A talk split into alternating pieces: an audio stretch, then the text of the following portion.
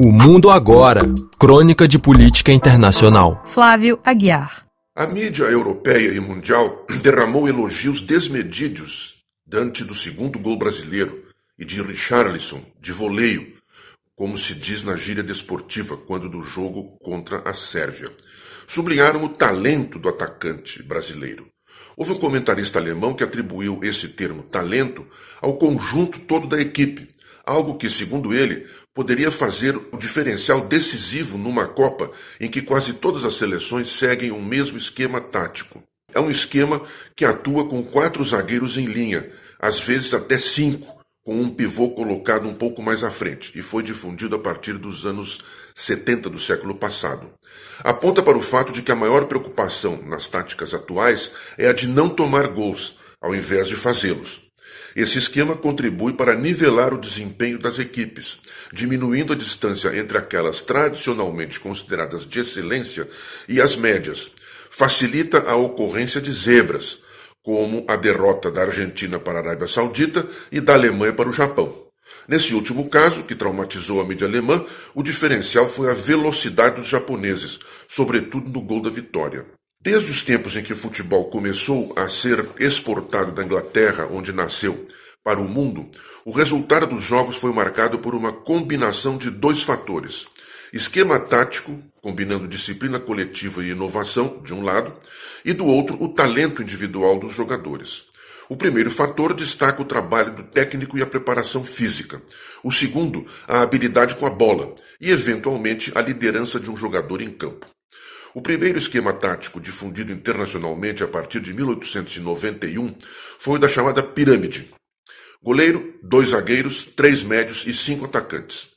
Sua presença foi tão forte que durante muito tempo, mesmo depois que as equipes adotaram outros esquemas táticos, ele ordenou a escalação dos times pelos locutores de futebol. Exemplo, em 1958, quando o Brasil já atuava com o chamado 4-2-4 ou 4-3-3, os locutores ainda descreviam a escalação assim: Gilmar, Bellini e Orlando, Djalma Santos, Zito e Newton Santos, Garrincha, Didi, Vavá, Pelé e Zagallo. O time da final contra a Suécia.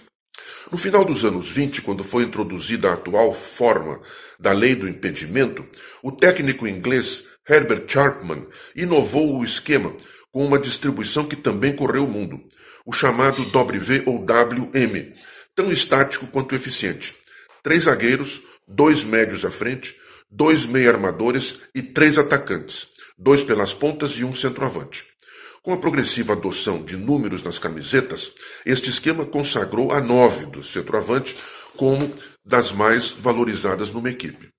Foi a partir de 58 que Pelé consagrou a camisa 10 como a de maior destaque. A grande inovação seguinte foi a adoção a partir das seleções da Hungria, em 1954, e do Brasil, sobretudo em 58, do já mencionado 4-2-4, com sua variante 4-3-3, com o ponta esquerda Zagallo jogando recuado, em auxílio ao meio-campo. Este esquema, mais ágil e dinâmico do que o WM, impôs-se também graças à liderança em campo de jogadores que atuavam como organizadores do time, como Frank Puskas, da Hungria, Didi, do Brasil, Copá, da França, tão importantes como os goleadores. A invenção do 4-2-4 é atribuída ao brasileiro Martim Francisco, quando treinador do Vila Nova Atlético Clube, de Nova Lima, na Grande Belo Horizonte, no começo dos anos 50. A inovação seguinte se deu com Rinus Michels, nos anos 70, com a invenção do chamado carrossel holandês, também apelidado de laranja mecânica devido à cor da camiseta do time. Nele, todos os jogadores se capacitam a jogar em todas as posições, com exceção do goleiro. Mas nem tudo é inovação no futebol.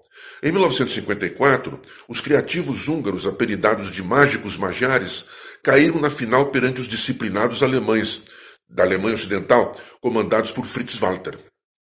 Depois de estar perdendo por 2 a 0, os alemães viraram o jogo para 3 a 2.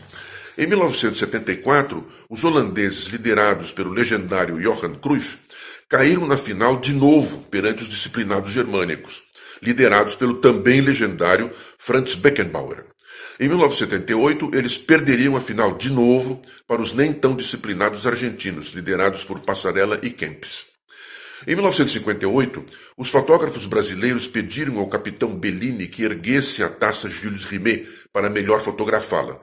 Ele o fez, e seu gesto então inovador consagrou-se como preferencial em qualquer esporte.